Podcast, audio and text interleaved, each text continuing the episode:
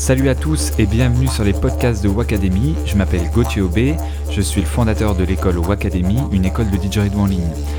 Aujourd'hui, je voulais partager avec vous une partie de mon parcours, c'est-à-dire les raisons pour lesquelles j'ai mis 15 ans à vivre du didgeridoo, parce que j'ai essayé d'analyser un peu ça et euh, d'être conscient un peu de tout ce qui s'est joué pendant ces 15 ans.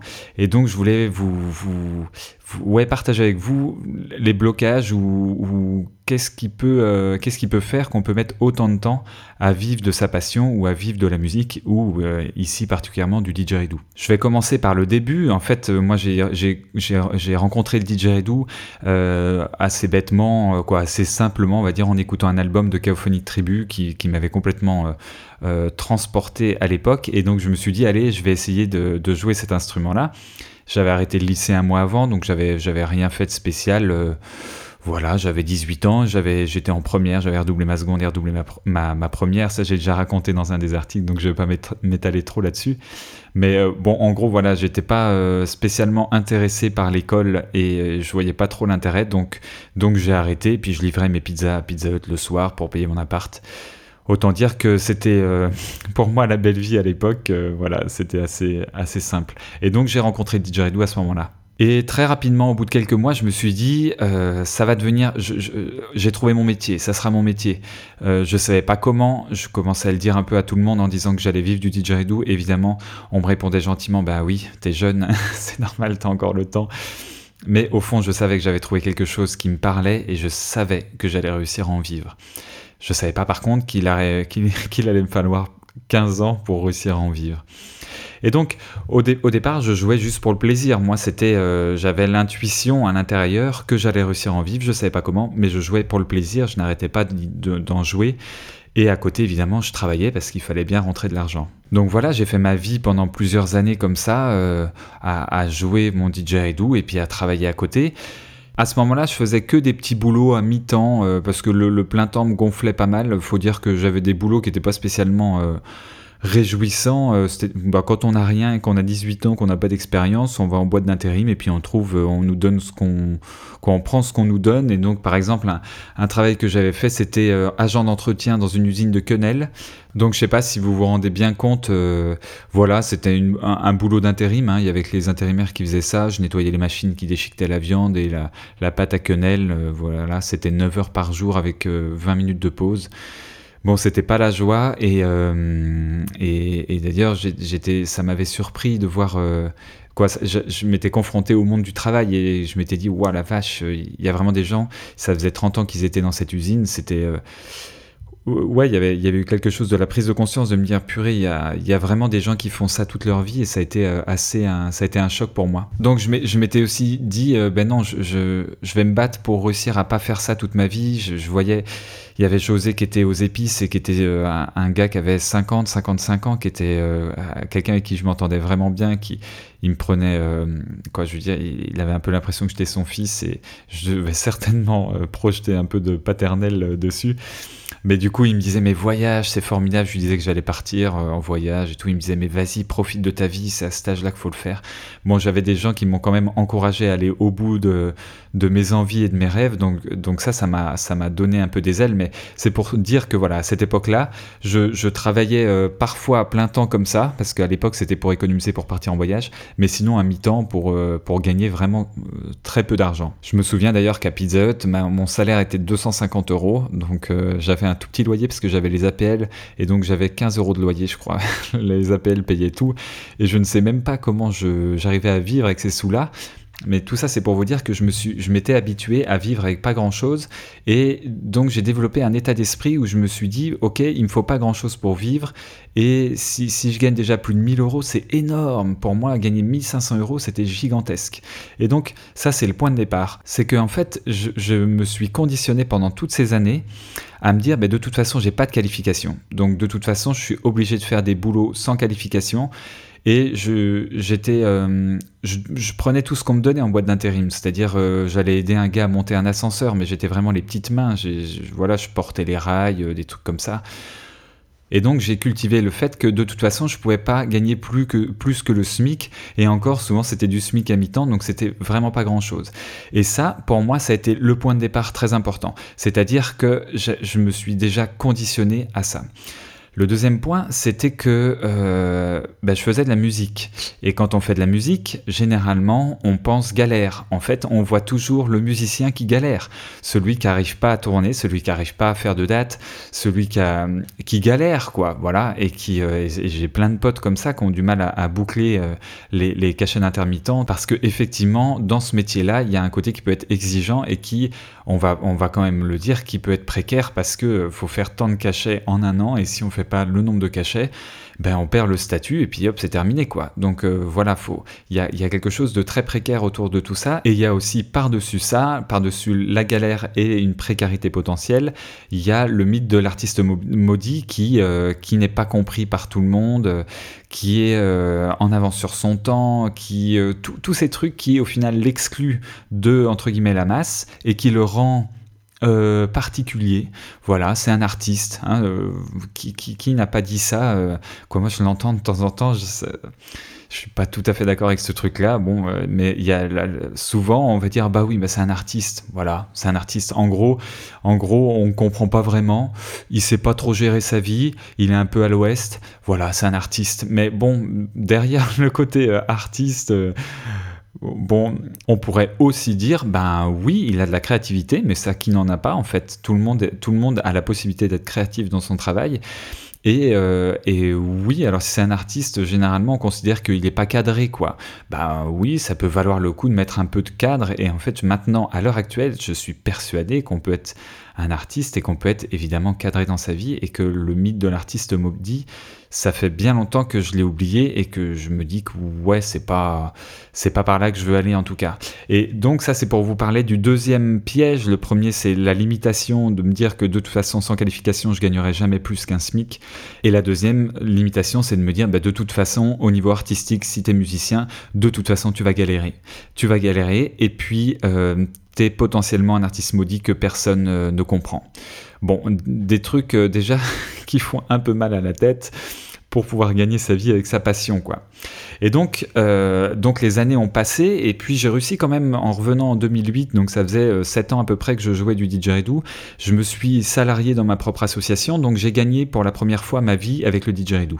À ce moment-là, j'étais, euh, je revenais d'Australie, j'ai commencé, je commençais à donner des stages à droite à gauche dans les associations en France, euh, mais j'avais encore un état d'esprit de me dire, euh, en gros, je demande trop d'argent et je demandais, je demandais 400 euros pour deux jours de stage, je crois. Donc si vous êtes à votre compte, là, quand vous m'écoutez, vous devez bien savoir que 400 euros pour deux jours, on peut pas vivre avec ça, quoi. En tout cas, tout le monde s'entend dire que quand on est freelance euh, et qu'on a notre compte, on doit, euh, c'est les chiffres qui tournent à chaque fois, c'est à peu près 250 euros par jour parce que évidemment on facture pas tous les jours 250 euros par jour. Il y a tous ces jours-là où on travaille pas, on s'occupe de la compta, on s'occupe de plein de choses, de la communication. Et donc avec 400 euros par jour et que je devais enlever mes défraiements en plus et tout ça, évidemment que je ne pouvais pas en vivre convenablement. J'avais heureusement une aide de l'État qui, euh, qui c'est un emploi aidé à l'époque, donc j'étais subventionné à fond pour mon emploi dans, dans l'association, ce qui fait que je pouvais dire que j'en vivais. Mais en réalité, l'argent que je rentrais ne m'aurait jamais suffi à vivre. Déjà à cette époque-là, j'avais, décidé de ne pas prendre le statut d'intermittent parce que pour moi, le, j'avais, je ne voulais pas que ma hum, carrière artistique soit associée à ma rémunération, c'est-à-dire que je voulais pas être piégé avec ça et je voulais pas que bah, être obligé de faire un concert si parce qu'il fallait faire des dates, être euh, obligé de jouer dans les endroits où je voulais pas jouer, ça je, l'avais trop fait déjà et je, je ne voulais pas quoi. Donc du coup, j'avais décidé de passer par le mode associatif et m'embaucher là-dedans. Et d'ailleurs, le statut d'intermittent, euh, dix ans après, me tente toujours pas parce que je trouve ça effectivement assez précaire, quoi, même très précaire, euh, et, je trouve que ça met une certaine pression de trouver, je sais plus combien, 7 cachets, 40 cachets, 50 cachets, 500 heures par, par, par an euh, à remplir. Quoi, je sais plus exactement les chiffres, ça j'en parle dans l'interview avec, avec Salem, vous pouvez écouter l'interview, lui il est intermittent, il a choisi ce statut-là, parce qu'il est bien avec ça. Mais voilà, moi, j'étais pas à l'aise avec ce truc-là. Et donc, euh, au final, bon, je donnais des stages, mais j'avais aussi. Euh, j'avais un peu le, melon, gentiment le melon. Hein, je n'étais pas non plus un, un, enfoiré et, je parlais quand même à tout le monde. J'étais quand même sympa, quoi.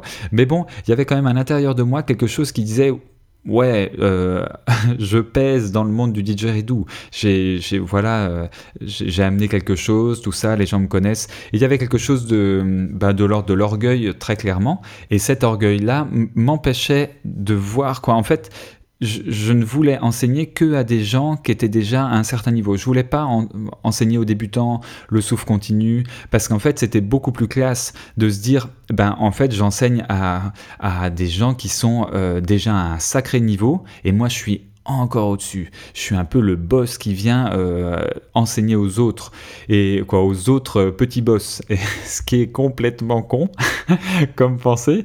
Euh, quoi après, je veux dire, c'était ma pensée de l'époque. Mais je veux dire, on peut tous très rapidement tomber dans ce genre de choses. Mais en tout cas, c'était, c'était la manière dont je pensais, voilà. Et c'était assez insidieux. Évidemment que je ne le pensais pas comme ça. Moi, je pensais que, quoi, je veux dire, j'avais ma bonne conscience et, et j'avais pas conscience de toutes ces pensées-là. Mais, mais en tout cas, je voulais pas enseigner aux débutants parce que ça m'embêtait. En gros, ça, me, gonflait. Je, trouvais ça pas très intéressant. C'était lent au niveau de l'apprentissage. Ça me plaisait pas. Donc ça se traduisait comme ça. Ça me traduisait, ça se traduisait comme une non-envie, euh, un non-désir de, de faire ça. D'ailleurs, euh, ma copine de l'époque m'avait dit Purée, tu serais super bon enseigner aux débutants. Et j'avais été ultra vexé de ça. Je m'étais dit Mais non, mais moi, j'enseigne pas aux débutants. Moi, j'enseigne déjà aux experts. Je suis l'expert des experts. Bref, j'étais euh, voilà, dans une impasse parce qu'en fait, quand on pense comme ça, évidemment qu'on se coupe, euh, se coupe de la fraîcheur des débutants. On se coupe de se renouveler sans cesse. Et à mon sens, pour moi, j'avais perdu le contact avec le débutant intérieur qui vivait en moi. quoi. J'étais, avec juste l'expert, l'expert euh, moi-même et l'expert qui était en moi. Et si on perd le contact avec le débutant en soi, à mon sens, c'est là qu'on est foutu. Parce qu'on oublie simplement ce qui nous a fait commencer, ce qui nous a plu dans Didgeridoo. Et ça, c'est que le débutant en nous qui sait ça. L'expert, il a zappé. L'expert, il sait faire, il sait exécuter. Mais c'est le débutant qui doit dicter. C'est le débutant qui doit dire Hé, hey, regarde, t'as encore ça à bosser, c'est génial, regarde ce que tu viens de trouver.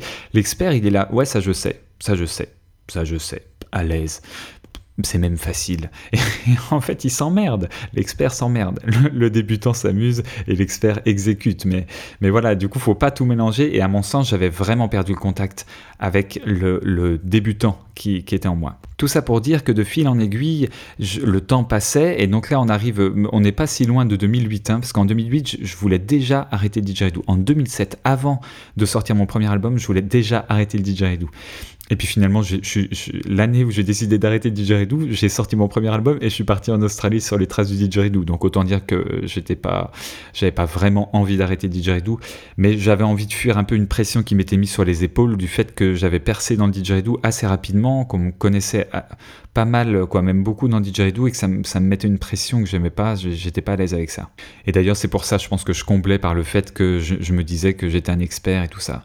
Bon, bref. Euh, ça, ça, on s'en fiche. En gros, 2008, 2009, 2010, tout ça, je vis du didgeridoo, je donne des stages, mais je galère. Hein. je gagne un SMIC avec euh, genre 75% des subventions de l'État. Donc autant dire que si je regarde vraiment les sous que je rentre avec mon didgeridoo, c'est ridicule. Je, ne pourrais pas, j'aurais pas pu en vivre si j'avais pas eu euh, de subventions. Et puis arrivé en 2011, bon, il m'est arrivé un truc perso dans ma vie qui fait que j'ai changé complètement de cap et j'ai décidé de, de complètement modifier toute ma vie j'ai j'avais acheté une maison, j'ai revendu une maison, ma maison, j'ai arrêté du jour au lendemain le didgeridoo, j'ai donné les derniers stages qui restaient à donner, dernière date qui restait à jouer, j'ai sorti ma première méthode de didgeridoo, et là j'ai tout arrêté, j'en avais marre, ça a été un, un clash euh, à l'intérieur de moi, et c'était innégociable, j'ai tout arrêté.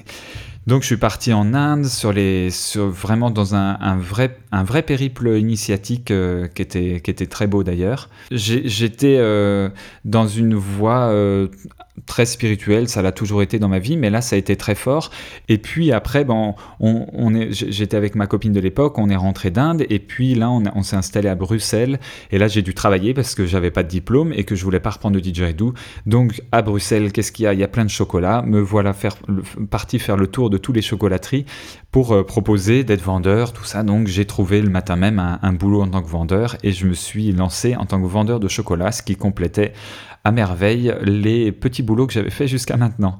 Et rapidement, je me suis quand même rendu compte que tout seul dans la boutique à attendre les touristes en Belgique, c'était un peu chiant. Les chocolats étaient même pas non plus incroyables, donc ce qui fait que du coup, j'en mangeais de temps en temps, mais j'étais pas ultra fan, donc j'avais pas grand chose à gagner. Et donc j'ai commencé petit à petit à redonner des cours, notamment pour le didgeridoo et les apnées du sommeil. J'ai donné des cours individuels euh, euh, à l'appart euh, dans, dans lequel on habitait. Et puis j'ai commencé à reprendre goût parce qu'en fait c'était que des débutants. Et surtout je, me souviens particulièrement de, ma première élève qui devait avoir à peu près 65 ans, quelque chose comme ça, même 70, et qui disait Oh là là, mais qu'est-ce que ça me fait du bien, ça me détend, c'est tellement agréable. Et à ce moment-là j'ai pu l'entendre. Alors qu'avant, quand j'étais à fond dans le didgeridoo, mais la tête dans le guidon, J'entendais pas ça. Quand les gens disaient ça, j'étais là, oui, bon, ça va, ça détend, ça détend, euh, c'est bon. C'est, on souffle, et puis voilà. Et j'étais tellement à fond que je me rendais même plus compte que ça détendait. Parce que, effectivement, jouer du didgeridoo, ça détend, en fait, de travailler sur le souffle. C'est très agréable et c'est juste, c'est aussi un des avantages du didgeridoo. Donc là, j'avais, j'ai vu le bien que ça apportait. Parce que sinon, avant, j'avais l'impression que j'apportais pas de bien, que j'avais aucun, j'apportais rien, que j'étais inutile. Et là, j'ai commencé à voir que ça pouvait faire du bien au aux, gens et aux élèves. Et, là, ça m'a motivé vraiment très fortement d'y aller. Donc j'ai repris mon activité et euh, par contre euh, j'étais toujours dans ma notion. En plus j'ai mélangé ça avec un peu avec pas mal de spiritualité. J'étais à fond là-dedans. Quoi, je le suis encore, mais ça a pris d'autres formes. Mais du coup j'ai mélangé un peu l'amalgame de bon d'un côté je galère musicien maudit gna, gna, et de l'autre côté euh, spiritualité Tant qu'à faire, si t'es pauvre, c'est mieux, parce que dans beaucoup de courants religieux ou spirituels ou traditionnels, on n'encourage pas forcément à la richesse, et euh, en tout cas, on encourage pas mal à la, pauvreté. Euh, j'ai mis longtemps à comprendre que c'était la pauvreté intérieure surtout qui comptait et que c'était surtout ça, ce détachement intérieur qui était important plutôt que plutôt qu'être vraiment dépouillé à l'extérieur. On peut aussi, mais c'est surtout ne pas être prisonnier de ce qu'on possède, quoi. Bon, bref, euh, il m'a fallu longtemps pour ça parce que quand j'étais à Bruxelles et que j'ai repris mon activité, euh, je galérais. Je rentrais 600, 800 euros. En fait, je m'étais fixé que 800 euros par mois, je pouvais vivre avec 800 euros par mois.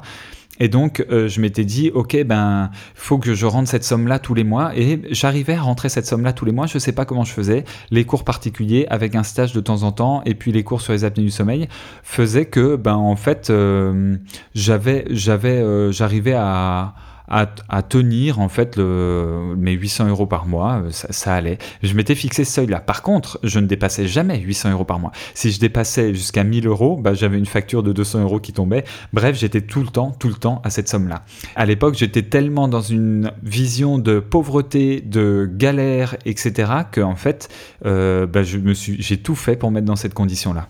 Bref, après j'ai quitté Bruxelles, tout ça, et puis j'ai découvert grâce à mon frère jumeau, donc Paul, si tu m'écoutes, euh, spécial dédicace euh, à toi. En fait, Paul, c'est aussi lui qui m'a fait découvrir le didgeridoo, donc c'est bien, c'est un moteur pour, euh, il déclenche des déclics régulièrement dans ma vie. Et donc, Paul a, fini par me parler du blog et en fait de dire que, que je pouvais me lancer dans un blog. Au début, je me disais un blog, c'est pour côté perso, c'est pas très pro, euh, je vois pas trop ce que je pourrais dire et tout. Et puis en fait, j'ai compris, ça m'a fait réfléchir et je me suis dit, ah ouais, d'accord, mais en fait, en lançant un blog, je vais pouvoir partager mes idées, je vais pouvoir euh, amener quelque chose, une réflexion dans le monde du didgeridoo où j'ai l'impression que ça manquait.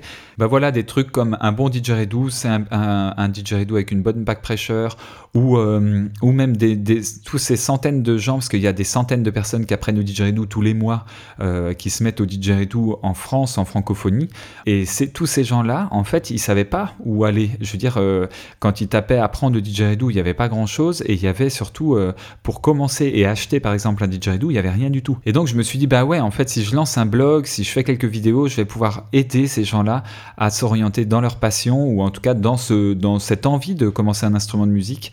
Et ça, ça m'a beaucoup plu. Donc je me suis lancé à fond dans le blog.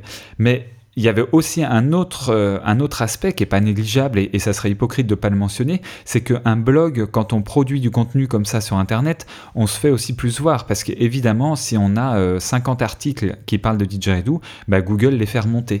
Et ce qui fait qu'en fait, ça m'a permis de débloquer euh, mes stages et de débloquer beaucoup plus mon activité. Et d'ailleurs, c'est peut-être grâce à ça que vous êtes tombé sur ce podcast ou vous êtes tombé sur Wacademy.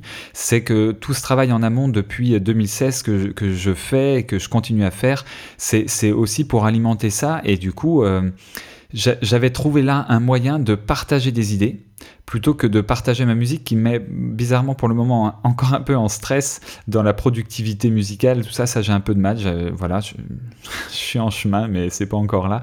Mais en tout cas, pour partager ma pédagogie, mon approche du didgeridoo et ma vision d'instrument, ça aucun problème.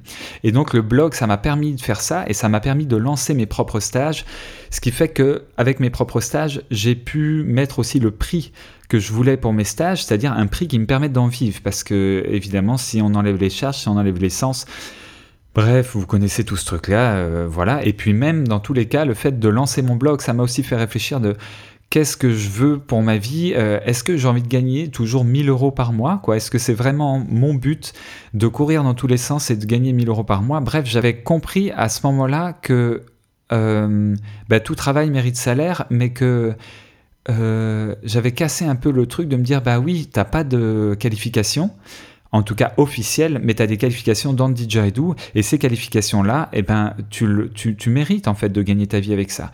Et là, c'est à ce moment-là que j'ai commencé à réaliser que je me bridais. Mais jusqu'à maintenant, j'en avais pas, quoi, jusqu'à ce moment-là, j'en avais pas vraiment conscience. Je, je, je, pas réalisé que eh ben ouais, que c'est moi qui limitais mes revenus et qui, qui limitais en fait le fait de me développer. Et j'ai réalisé que ça m'avait fait peur en fait de me dire que purée de me lancer. On, on dit toujours on a la peur de l'échec, mais en fait j'ai réalisé que j'avais peur de réussir. J'avais peur de, de bah, de gagner ma vie avec ça et de réussir. J'avais peur du regard des autres, j'avais peur à l'intérieur de changer. Je m'étais dit, mais attends, mais si je gagne des sous, comment je vais réagir avec tous ces sous-là? Est-ce que je vais pas devenir un con, euh, un gars qui est imbu de lui-même, qui est trop orgueilleux et qui est trop fier d'avoir réussi, et puis qui a plein de sous, et puis qui, ouais, voilà, qui s'éloigne de ses valeurs, ben, des valeurs euh, pour moi d'humanité, d'être proche de, de, ben, de ses frères et sœurs humains, et puis, et puis de partager aussi avant tout un savoir, et puis ouais, de, faire vivre sa passion et d'essayer d'éveiller ça dans le cœur de chacun, que ce soit la passion pour le didgeridoo ou une passion pour autre chose. Mais j'avais peur plus, j'avais plus peur de briller que, le, que la peur de l'échec. Et quand j'ai réalisé ça, ça a été vraiment un grand choc pour moi et je me suis dit purée, mais en fait, c'est pas le fait de faire du didgeridoo, c'est pas le fait de, de, monter son business, alors le business, je vais en parler tout à l'heure, euh, autour du didgeridoo, qui est, euh, qui est difficile en fait.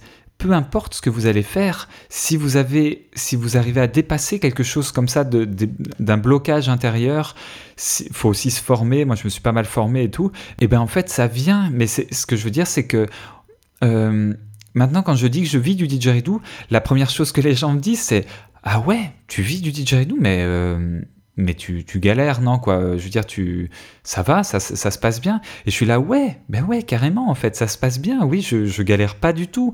Et il n'y a pas de problème. Je peux parler de mon salaire sans problème, en fait, parce que, parce que maintenant, j'assume le fait que on peut vivre de sa passion, on peut vivre de ce qui nous anime à l'intérieur beaucoup plus facilement qu'on ne le pense, surtout à l'heure d'Internet qui décuple les possibilités.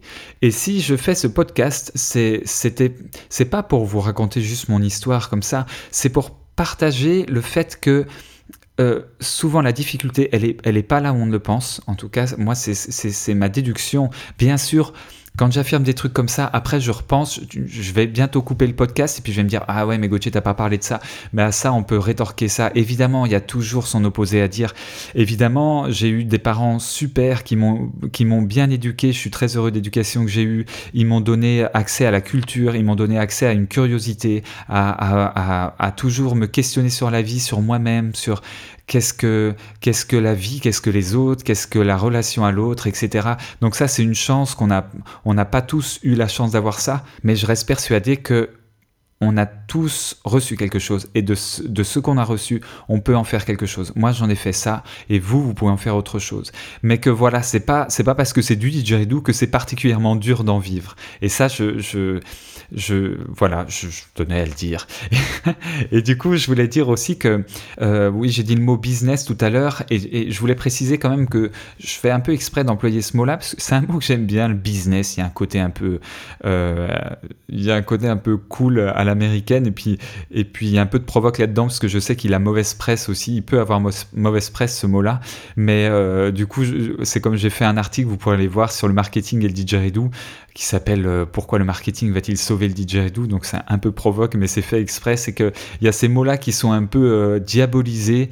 Euh, bah comme l'argent est diabolisé en spiritualité, comme tous ces trucs-là, en fait, où on se met nos propres limites, euh, alors qu'en fait, ce qui est le plus important, c'est qu'est-ce qui anime, qu'est-ce qui, qu'est-ce qui vous anime au fond, qu'est-ce qui, moi, m'anime au fond. Mais par contre, partager quelque chose qui m'anime et ne, ne, pas réussir à en vivre et galérer, j'ai remarqué aussi que ça générait beaucoup de frustration, ça générait beaucoup de... Ben, on a envie tous d'avoir de la reconnaissance pour ce qu'on fait, on a tous envie d'avoir... Euh, bah ouais, d'avoir bah, d'avoir un retour qui est positif sur ce qu'on apporte au monde. Et, et le fait de pas gagner ma vie ou de galérer avec ça, je sentais bien que je prenais pas ma place et que du coup je, devenais aigri. C'est ce qui s'est passé avant que j'arrête le didgeridoo parce que j'en voulais, je critiquais un peu les autres joueurs de didgeridoo, je critiquais un tel, je disais ouais ce fabricant il fait c'est pas tout ça quoi, je, je, je, critiquais toutes les démarches en fait des autres. Alors qu'en fait c'est simplement que je prenais pas ma place. Et du coup j'étais j'étais j'étais euh, ben ouais j'étais en colère aigri frustré qu'on me reconnaisse pas pour ce que ce que je suis ou ce que je pouvais apporter. Euh, et et maintenant que je me suis donné les moyens d'apporter ce qui est vraiment en moi et que, et que évidemment j'en vis parce que parce que c'est plus agréable d'en vivre parce qu'en fait c'est beaucoup moins stressant de savoir que le mois prochain euh, je vais pouvoir manger et ben en fait c'est là que je vois qu'il y a le bon équilibre partager vraiment ce qui, ce qui nous anime et à la fois avoir un juste retour par rapport à, à ce qu'on envoie dans le monde avoir le juste retour. Et enfin, la dernière chose, et après j'arrête parce que j'ai l'impression que, que j'ai beaucoup de choses à dire sur ce sujet, ça me passionne assez, c'est que euh, il y a aussi la notion de projet et qu'en fait, à partir du moment où on rentre de l'argent, on a aussi de l'argent pour payer d'autres personnes pour faire, pour monter son projet. Et ça, je trouve ça assez génial de se dire que, ben, euh, ben ouais, qu'en fait l'argent que je rentre, il y a une partie qui est réinvestie, ben, par exemple pour sortir l'application de, de Wacademy qui va vous, vous permettre de vous reconnecter tous entre vous, entre joueurs, pour voir les, les fabricants didgeridoo, les magasins didgeridoo, les festivals, les profs, et du coup pour ouvrir aussi le réseau à tout le monde et pas juste garder cette visibilité que j'ai sur Internet que pour moi en fait. Le, le but c'est aussi de le partager avec d'autres et du coup de voilà de trouver un équilibre avec ça. Bon, bref, tout ça c'était pour vous dire que voilà, en gros, j'ai lancé mon blog 14 ou 15 ans après avoir commencé à jouer et c'est là pour moi que ça s'est déclenché parce qu'en fait, je me suis connecté à une manière de penser, quoi, j'ai changé ma manière de penser par rapport à l'argent et par rapport à gagner sa vie. Et voilà, tout ce que je voulais dire, c'était que de partager avec vous en fait ce qui m'animait dans le fait de, monter Academy et puis d'essayer de partager cette passion et puis d'apporter un peu plus de joie, un peu plus de bah ouais, même si c'est pas grand chose, d'apporter juste un peu plus, un peu plus quoi. Voilà, dans, cette vie sur Terre, quoi, de donner un peu plus de sens à ce qu'on est en train de tous vivre ensemble sur Terre et de casser cette idée que euh, c'est parce que euh, c'était du didgeridoo, parce que c'était ma passion et parce que c'était de la musique et que ces trois choses-là, euh, soit le didgeridoo, soit la musique, soit la passion, c'est voué à être galère, c'est voué à être difficile et, etc etc. Bon voilà, j'arrive à la fin de ce podcast. Je pensais pas parler aussi longtemps. J'espère que vous êtes encore là. Je vais faire un podcast tous les jeudis et donc pensez à vous abonner pour être au courant chaque fois que le podcast sort. Et puis si vous pouvez mettre un commentaire sur sur iTunes euh, sur, sur, je crois que sur Google Podcast, vous pouvez aussi, mais sur, euh, sur iTunes, c'est sûr que vous pouvez mettre un commentaire. Ça, ça peut vraiment aider euh, le podcast à faire remonter, ou vous pouvez commenter sous le podcast sur le site de Wacademy. Je vous remercie pour votre écoute. Je vous dis à la semaine prochaine pour un nouveau podcast.